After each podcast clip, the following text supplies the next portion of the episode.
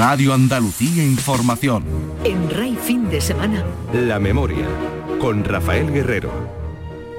Sean bienvenidos a La Memoria, el programa semanal que la Radio Pública Andaluza dedica a la memoria histórica. Hoy emitimos un coloquio con dos investigadores que comparten la afición por el senderismo, por lugares emblemáticos de la guerra civil y la posguerra.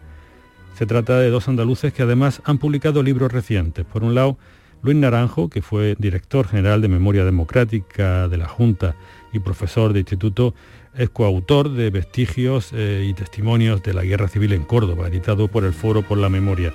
Y Fernando Alcalde, funcionario del Ayuntamiento de Motril y autor de las Brigadas Internacionales en la Depandá, un libro editado por la Asociación de Memoria Histórica 14 de abril. Ambos investigadores y senderistas comentan en el programa la presencia de Robert Capa y Gerda Taro que llegaron tarde a cubrir informativamente la desbandada, por lo que no hay constancia gráfica del éxodo masivo de más de 100.000 personas que huyeron hacia Almería en febrero de 1937. También comentan el afán propagandístico más que periodístico que animaba a estos míticos fotoperiodistas. De hecho, la icónica foto del miliciano cayendo en el frente de Córdoba no fue más que un posado, una fake news que diríamos ahora, y algunas fotos que hizo esta pareja de fotógrafos unida por el amor y también por su compromiso político fueron descontextualizadas al publicarse en diversos periódicos y revistas. La memoria en Rey Fin de Semana con Rafael Guerrero. Hoy reunimos en nuestro programa a dos andaluces, un cordobés y un motrileño, que tienen en común eh, el compromiso con la memoria, pero en clave didáctica, sobre todo también fusionada con la naturaleza. Ambos acaban de publicar dos libros que confluyen en algunos aspectos, ya que muestran con buenas ilustraciones y descripciones los campos de operaciones bélicas en Andalucía. Por un lado, Luis Naranjo es coautor de Vestigios y Testimonios de la Guerra Civil en Córdoba y por otro, Fernando Alcalde ha publicado Las Brigadas Internacionales en la Desbandá, las fotografías de Robert Capa y Gerda Taro. Se trata de dos obras muy visuales, por sus fotos, gráficos e ilustraciones, con un contenido muy atractivo, sintético y también divulgativo. Eh, son libros firmados por dos investigadores que además tienen una buena costumbre y saludable, la de echarse al monte, la de patearse caminos, rememorar episodios históricos, recorriendo los senderos que hace muchas décadas anduvieron eh, hombres que hicieron historia y que en ocasiones perdieron la vida de aquellas batallas, de aquellas conquistas, de aquellas derrotas, de aquellos bombardeos. Casi no quedan testigos, pero sí vestigios, vestigios hechos por el hombre para protegerse de la guerra, tales como trincheras, búnkeres, refugios, etc. Y además visitables todos ellos para conocer mejor nuestra historia. Sin más, damos la bienvenida a Luis Naranjo, que fue director general de Memoria Democrática del Gobierno Andaluz de Coalición PSOE Izquierda Unida, profesor de instituto, historiador, y que nos atiende por teléfono desde su domicilio en Córdoba. Buenos días, Luis. Hola, buenos días, Rafael. Y, también tenemos a Fernando Alcalde, funcionario del Ayuntamiento de Motril, fundador de la Asociación Memorialista 14 de Abril de la Costa Granadina, investigador con varios libros sobre la guerra civil en la provincia de Granada y también con un documental. Eh, buenos días, Fernando. Hola, buenos días. Gracias, gracias a ambos por participar en este coloquio. Eh, os he querido juntar porque aparte de investigadores de la guerra civil y la dictadura, me consta que os une la afición por el senderismo de la memoria, por lo que nos aporta la naturaleza a la hora de entender mejor nuestro pasado, ¿no? Efectivamente, y hemos algún pequeño itinerario hemos hecho juntos. Recuerdo alguna vez que acompañé a Fernando por allí por por sus feudos de, de, Alpujarra y de la zona de Motril, Castel de Ferro y eso, por la trinchera republicana de donde se frenó el avance fascista en la desbandada y efectivamente somos dos senderistas y andarines. Sí, ¿no, Fernando? sí, así es. Afortunadamente tuvimos ocasión también cuando se estaba discutiendo la ley de memoria, ¿no? Que que fue un, momento en el que se vimos la necesidad de que estos temas se incluyesen, ¿no? Sí. Es necesario, creemos, ocupar el territorio y la capacidad de vocación que tienen los restos históricos siempre permiten un discurso mucho más flexible ¿no? y mucho más abierto cuando la gente lo visita. Y además que uno se oxigena haciéndolo. En fin, enhorabuena Luis Naranjo por el libro empezamos por ti, está editado también por el foro, el foro por la memoria. Y, bueno, pues ha sido editado también en el primer año de la pandemia, en 2020. El libro es también eh, está, tiene la autoría de Rafael González de Andrés Fernández, que es arqueólogo, eh, Manuel Vacas y el prólogo de Encarnación Barranquero. Es un libro realmente pues, muy interesante, muy didáctico y bueno, pues eh, ameno, que combina un texto sencillo de la historia y la evolución concreta de la guerra civil en Córdoba, con muy buenas ilustraciones, fotografías con mapas, sugerencias, senderos, en fin. Para terminar, que me llama mucho la atención, con una guía didáctica para profesores de instituto, con sus alumnos. Eh, Luis, es como si concluyéramos con que todos los caminos en, esta, en esto de la recuperación de memoria histórica conducen a la necesidad de explicar, a la necesidad de, conocer nuestra historia reciente, porque llevamos varias generaciones en las que la historia o no se ha enseñado o se ha enseñado distorsionada, ¿no? Totalmente, lo has dicho muy bien. Yo creo que el gran reto de la memoria en este siglo que empieza es el de contar la verdad. Eh, quizá habrá que ir cambiando el prisma del tema de las exhumaciones, que más o menos creo que se conseguirá afortunadamente con la nueva ley estatal, pero el tema de la verdad sigue siendo una asignatura pendiente y el libro efectivamente lo que pretende es mm, difundir, difundir y divulgar lo que ya se conoce, lo que ya se ha investigado. Sí, qué pena que no se aplique la ley de memoria histórica y democrática en Andalucía, porque me refiero a la memoria en las escuelas. No sé si vamos a tener que esperar a que la nueva ley estatal, que aún no ha llegado a las Cortes, sea la que obligue a hacerlo como norma general de obligado cumplimiento, ¿o qué? Sí, haría falta, haría, hombre, la ley andaluza ya sabemos lo que pasa con ella, la falta de voluntad política, porque, en fin, en el momento actual nula, digamos, no más bien la contramemoria es la que impera. Y efectivamente la ley en sí sigue un desarrollo reglamentario y una colaboración profunda por la Consejería de Educación y en el futuro por el Ministerio de Educación a nivel de Estado, pues no, ella sola no puede conseguir una cosa tan tan difícil, tan difícil porque encontraría mucha resistencia eh, y que incluye formación del profesorado permanente, como es introducir la memoria y la historia, porque van de la mano. Eh, la memoria coincide en este caso con la verdad histórica. Entonces, como, como siempre decimos, se trata de actualizar los contenidos científicos de historia de España de segundo de bachillerato y de historia universal de cuarto de la ESO, de historia general, e introducir lo que ya se conoce en el campo de lo que ocurrió aquí desde 1931 hasta, bueno, pues prácticamente hasta, hasta después de la transición. Esa es la asignatura pendiente. Claro. Hablemos ya de vestigios y, testimonios. Vamos a hablar más de vestigios eh, de la guerra civil en Córdoba del libro, eh, porque detrás de esto lo que está es la necesidad también de crear una conciencia para la conservación de estos vestigios y también, digamos, explicarlos, ¿no? A mí me llama la atención, por ejemplo, que en Andalucía me da la impresión que no hay tampoco mucha sensibilidad sobre este tema. En Cataluña, en Cataluña me consta que hay eh, se conservan más los vestigios, los búnkeres, aquellos que, que, el franquismo ordenó construir por miedo a una invasión aliada durante nuestra posguerra. Aquí los búnkeres, eh, me refiero a los de Pirineo, y aquí los búnkeres del Estrecho, hechos por presos republicanos, han ido desapareciendo de nuestras playas, ¿no? Eh, sí, sí, sí. ahí lo que falta en el fondo es entender esto como parte del patrimonio histórico, artístico o cultural, digamos, en fin, público de Andalucía Lucía, igual que lo es un castillo medieval o igual que lo es una iglesia barroca, exactamente lo mismo, ¿no? Ya sin entrar en ideología o sin entrar en memoria. Eso efectivamente no, no se ha hecho, no solamente en Cataluña, en Aragón, la parte de Belchite, la parte del Ebro, en el País Vasco el tema del cinturón de hierro que rodea Bilbao pues hablar de Europa, ¿no? O sea que efectivamente el libro lo que intenta es contribuir a esa asignatura también pendiente, igual que era como he dicho antes de, de la escuela, de que las diputaciones y los municipios incorporen como parte del patrimonio y como futuros yacimientos de, turismo cultural, pues lo muchísimo que hay de vestigios de la guerra civil, tanto de, del Estado republicano como del bando franquista. ¿no? Ya, hablamos de la arqueología de la guerra y en concreto el libro se centra en la provincia de Córdoba, sobre la que hemos hablado algunas veces en la memoria tanto de la represión terrible que hubo allí como de mm. los enfrentamientos bélicos. Recuerdo cómo Paco Paco Moreno Gómez, que es un pionero de la investigación de la memoria histórica allí en Córdoba, un, referente, pues arrojó un balance de elevadas, elevadísimas pérdidas humanas en mm. Córdoba. Me hablaba incluso de 100.000 muertos, se dice pronto, en batalla, solo en batalla.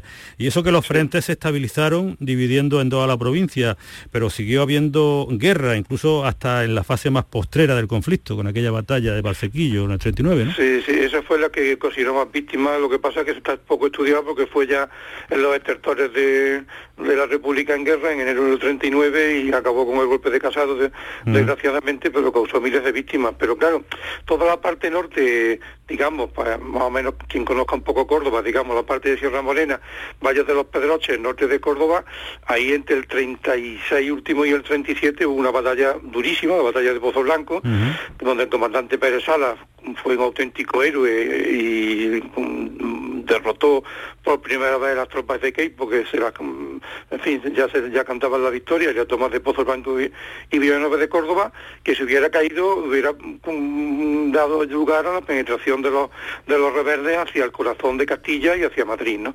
Entonces efectivamente la parte norte de Córdoba, en el sur no, en el sur prácticamente la guerra se paralizó enseguida con la toma de todos los pueblos del sur.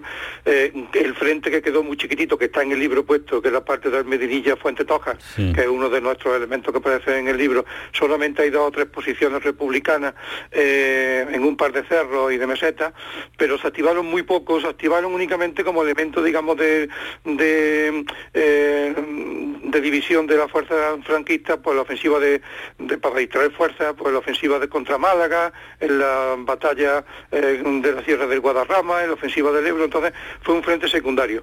Pero el frente del norte, que le dedicamos medio libro prácticamente, toda la parte de los caballos de los Eh, los, eh, los, refugios de, eh, de Pozo Blanco y, del Viso, que son espectaculares. Del Viso es un, magnífico refugio. Y se, conservan muy bien, además, por lo bueno, que muy bien, muy bien. sí, sí, sí. El de, vamos, de Villanueva de Córdoba, el de Villanueva de Córdoba, que es el que he querido decir, he dicho Pozo Blanco, el de Villanueva de Córdoba, que es la capital, como digo, de la República, es extraordinario, es una, una estructura concéntrica, con unos, con unos pilares impresionantes, arco de medio punto, pero el de, el de el del viso de los Pedroches quizás sea más raro porque el plano es muy poco es un plano parecido a Almería, en mm, pequeñito. En fin, digamos que son vestigios absolutamente visitables, absolutamente visitables. El metro le llaman en Villanueva, por aquello de bajarse allí, desde el pues centro, el metro, el metro.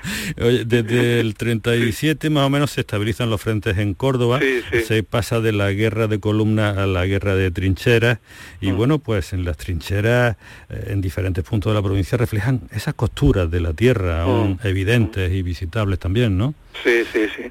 Hombre, lo de la trinchera, el, quizá el punto, porque hemos hecho un recorrido de sur a norte, digamos, lo de las subbéticas cordobesas, Medinilla, Fuente Tojar, como ya acabo de decir, Luque, donde hay unos búnkeres, unas casamatas eh, franquistas absolutamente espectaculares y muy bien conservadas, eh, y luego ya subiendo hacia arriba por la zona de Espejo y luego Adamú Villafranca, que ya que va un poco con la pregunta que has planteado, porque en Adamú Villafranca, separado por un pequeño riachuelo, el Tambujoso, está, eh, digamos, la trinchera republicana y la trinchera franquista. Se pueden visitar las dos en un mismo recorrido, en una misma mañana, y demuestran sobre todo lo de siempre, la pobreza de medios republicana, por eso por eso las trincheras republicanas han sido colmatadas por los alimentos y han desaparecido en buena medida, con muy poco hormigón, era mampostería básicamente y zanjas en la tierra, mientras que las trincheras franquistas y los las casamatas eh, o búnkeres pues siguen estando ahí porque son hormigón armado, pues parecido a los que hacían los, alemanes en su en sus refugios, ¿no? Estamos hablando de una guerra clásica, ¿no? En la que las posiciones se tomaban eh, subiendo a lomas, en, crestas de la orografía, para controlar el, territorio.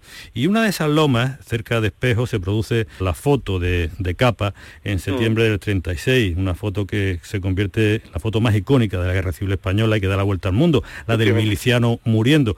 Ya lo hemos tratado más de una vez en este programa, pero mm, insistimos, todo apunta a que Capa hizo un pequeño montaje, una pequeña trampa, mm, que no no era la batalla, que no había un miliciano que se estaba muriendo, sino que era un posado. Estamos hablando de fake news, de propaganda, ¿no?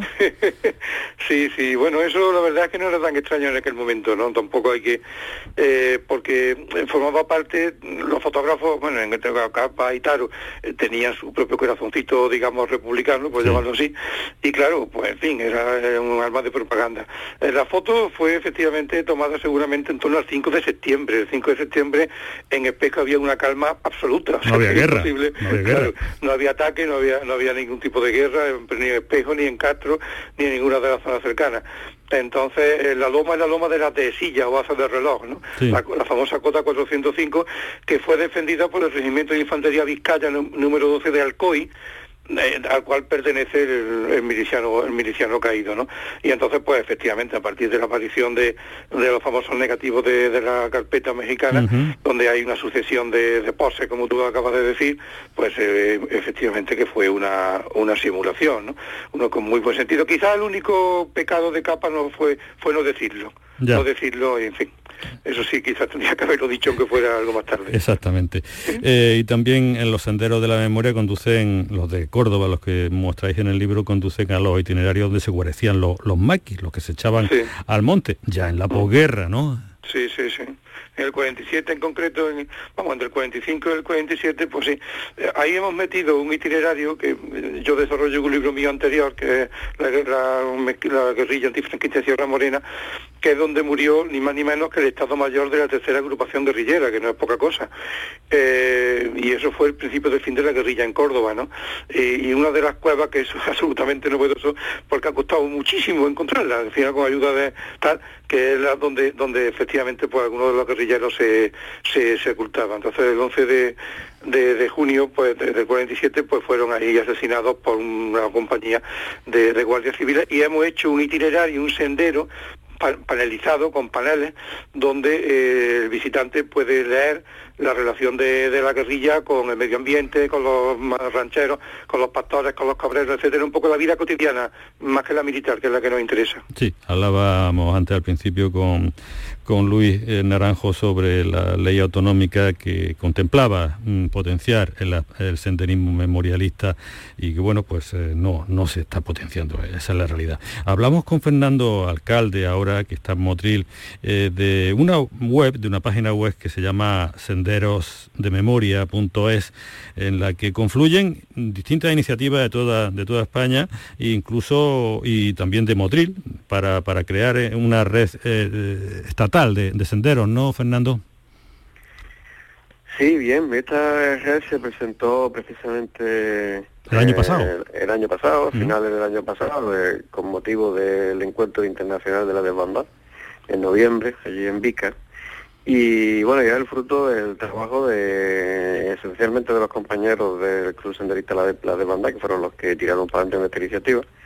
Pero de lo que hemos ido sumando, pues nuestra asociación, también el Foro eh, de Córdoba y eh, la Asociación de Amigos de la Brigada Internacional, en fin, hay, un, hay asociaciones memorialistas de toda España que realizan senderos de carácter memorialista con citas anuales y que lo que pretendemos precisamente en esa página es volcar ahí ese conocimiento en el que están se pueden descargar los tracks, las rutas, los, los los restos que pueden observarse, también la historia ligada al territorio y bueno, la idea de esto es precisamente esta, ¿no? El, la necesidad de pisar el territorio y de encontrarse de bruces con la historia. Ya, el, el, el, trabajo tuyo, el libro eh, La Brigada Internacional en la Desbandada, eh, las fotografías de Robert Capa y Gerda Taro, está impulsado por la Asociación para la Recuperación de Memoria Histórica 14 de abril de la Costa Granadina, de allí de Motril. Enhorabuena por ese gran trabajo, hay que decirlo, eh, pero vuestra gran, digamos, aportación, tanto histórica entonces, con esta foto de Gerda Taro y Robert Capa como actual con el impulso de este senderismo memorialista es la desbandada de, de Málaga, de la que ahora se cumplen 84 años. Por cierto, este año por las razones de la pandemia no se ha podido conmemorar con las marchas por etapas que se hacían en años precedentes. Eh, ¿Qué, se, hace este año? ¿Qué se está haciendo este año? Bueno, efectivamente, nuestra asociación surgió con el objetivo principal de aclarar los sucesos ligados al crimen de la cajetera de Málaga Almería.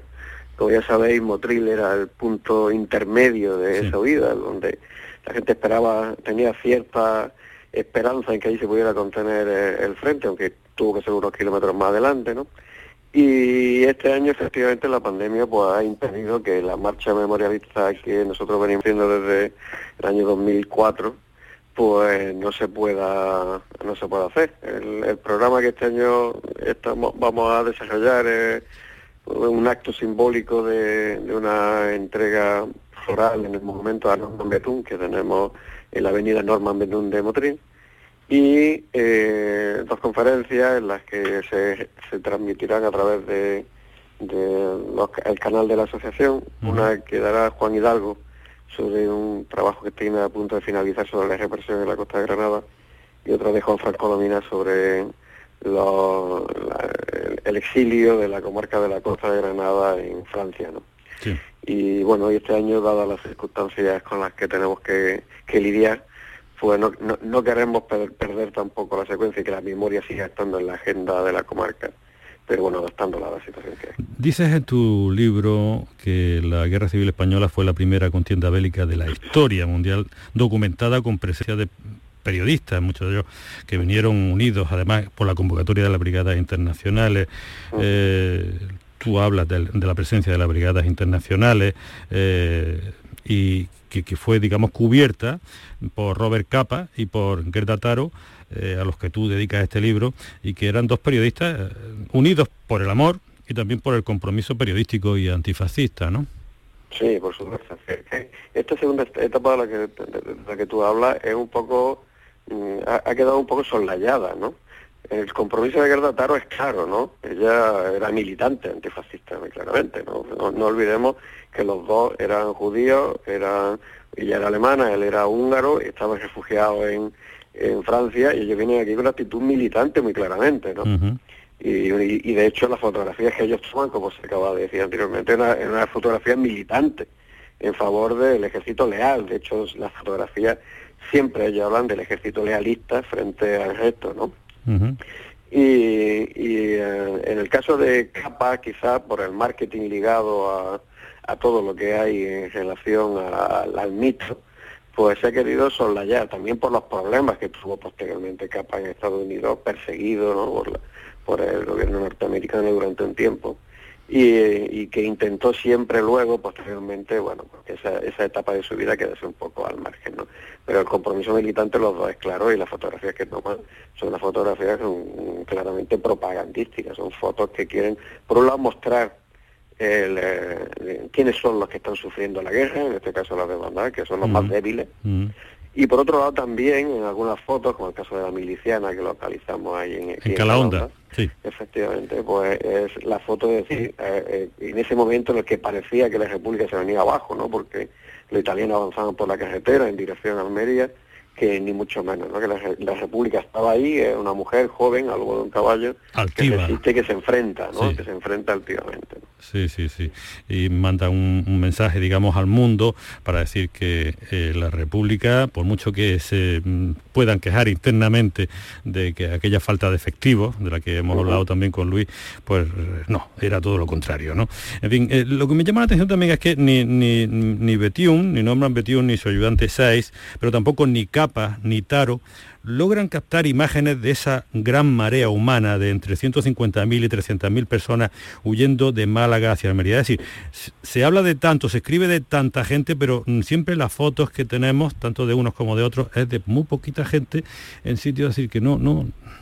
¿Por qué?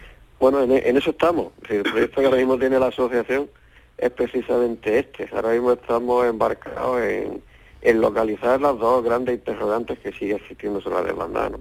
¿Dónde están las fosas? ¿O dónde están los restos? Y en segundo lugar, ¿dónde están las pruebas de eso, no? Las pruebas de que ocurrió así. aquí tenemos una cantidad de testimonios de las víctimas que, lo, que estuvieron allí, que todos coinciden en los lugares y en, y en los datos, las cifras también históricas, desde, desde Norman Bethune hasta Federico Angulo, en fin, todas las, informaciones que se dan en ese momento siempre hablan en torno a las 100.000 personas, ¿no? Mm. Y efectivamente parece que esa cifra eh, es acorde con, los datos, nosotros estamos barajando aquí datos de la, de la población de Motril, en el que vemos que el 40% casi de la población abandona la ciudad en ese momento, ¿no? Y entonces estamos hablando de cifras muy importantes pero no está aquí, ¿no? Y efectivamente yo creo que tiene que ver con dos elementos. Primero, Capaitaro cuando llegan, ellos llegan a, Almería el día 14, cuando ya ha pasado todo. Ya ha pasado. incluso el bombardeo de, del puerto. De, del puerto de Almería, ¿verdad? Mm. Y normalmente llega el día 10 por la noche, la foto la hace hacen Sise en los días posteriores, el 11 y el 12, que también ha finalizado ya el, el éxodo. No olvidemos que, que eh, Málaga cae el día 7, Motril cae el día 10, y eh, la, República empieza a evacuar a la gente desde Adra ya el día 10, el día 11. ¿no? Posiblemente estas sean las razones por las que las fotografías que, que hemos encontrado hasta el momento, que nosotros seguimos buscando las imágenes y tenemos algunas pistas de por dónde pueden ir. ¿no?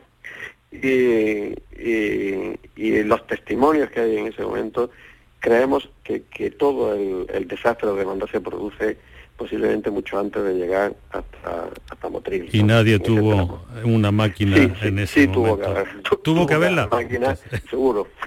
Pues, tuvo que haberla, seguro. Y seguiremos buscando. Que en algún momento vamos a encontrarla. Seguiremos buscando, porque en el libro aparecen, por ejemplo, fotos impresionantes de cómo los eh, aviones de esa guerra aérea que se produce y caen los aviones en la playa cerca de, Motril, en fin, o de, o de eh, Castel de Ferro, me parece, ¿no? y, y, luego, pues también hay eh, otras pero no hay realmente esa, esa presencia masiva de gente y esa se echa de menos. Es que, claro, es que eso tuvo que ocurrir entre, posiblemente el día 8, que es cuando se produce el bombardeo además de la ciudad de Motril y el de, y el de Adra, ¿no? Y, y también el, el, eso masivo se produce, no lo olvidemos, sobre todo en el tramo que va entre, entre, Málaga y Sarreña, la desembocadura del Guadalfeo, que, es la gran barrera, ¿no? Sí, que ahí además hay una, una mortandad importante porque hay una crecida que no sabemos si se atribuye a un bombardeo más no, arriba. No, no, no, eso, eso está descartado. ¿Ah, Arthur Koehler, cuando pasa por aquí camino de, de Málaga, unos días antes de la caída, él ya habla de que lo, cita y tiene una frase célebre, la frase célebre de todas las guerras son una tragedia, ¿no? Menos esta que es una sucesión de, de equivocaciones, errores, ¿no? Que porque él cuando llega aquí al río Guadalfeo eh, se encuentra con que no hay, no hay puente ya en ese momento. Y cuando pregunta por el puente que pasa, ¿por qué no está aquí? Pues hay una, una especie de resignación diciendo que, ya, que llevan seis meses esperando que lleguen materiales para reconstruirlo, ¿no? Entonces ya, ya estaba así. Ese es uno de los temas que siempre se ha hablado de que si se voló un puente o no. Sí pero el testimonio de Arthur Coeler aquí ya es, determinante. Vale. Pues no, no, nos queda ya más tiempo, más que agradecer a nuestros invitados de hoy, Luis Naranjo y Fernando Alcalde, por haber participado en este coloquio de la memoria sobre esa otra manera de acercarse a nuestra historia reciente a través del contacto con la naturaleza, con el recorrido a través de caminos y senderos que nos llevan a las costuras que en la orografía andaluza dejó la guerra civil como vestigios de trincheras, búnkeres, refugios, etcétera y cómo ese caminar comprometido por la memoria también nos permite reconocer los lugares que grandes y legendarios reporteros como Robert Capa y Gerda Taro captaron con sus máquinas fotográficas instantáneas que ahora nos sorprenden porque no eran tan espontáneas ni realistas como nos hicieron saber. Como ya se sabe, la información sobre la guerra vista desde cualquier bando suele estar demasiado lastrada por la propaganda. Lo hicieron los franquistas y también lo hicieron los republicanos. Lo dicho, Luis y Fernando, gracias por vuestras aportaciones al mejor conocimiento contrastado de nuestra historia. Gracias, gracias como siempre a ti por la difusión. Un saludo cordial. Un, abrazo. Adiós.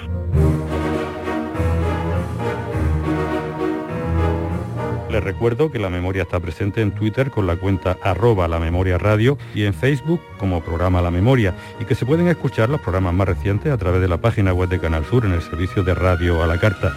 Rafael Guerrero se despide de ustedes también en nombre de Adolfo Martín en la realización. Les emplazo hasta el próximo sábado a las 9 de la mañana aquí en RAI en nuestra cita semanal con la memoria. 9 y media de la mañana, día soleado en casi toda Andalucía, así que vamos a aprovecharlo, al menos para viajar con la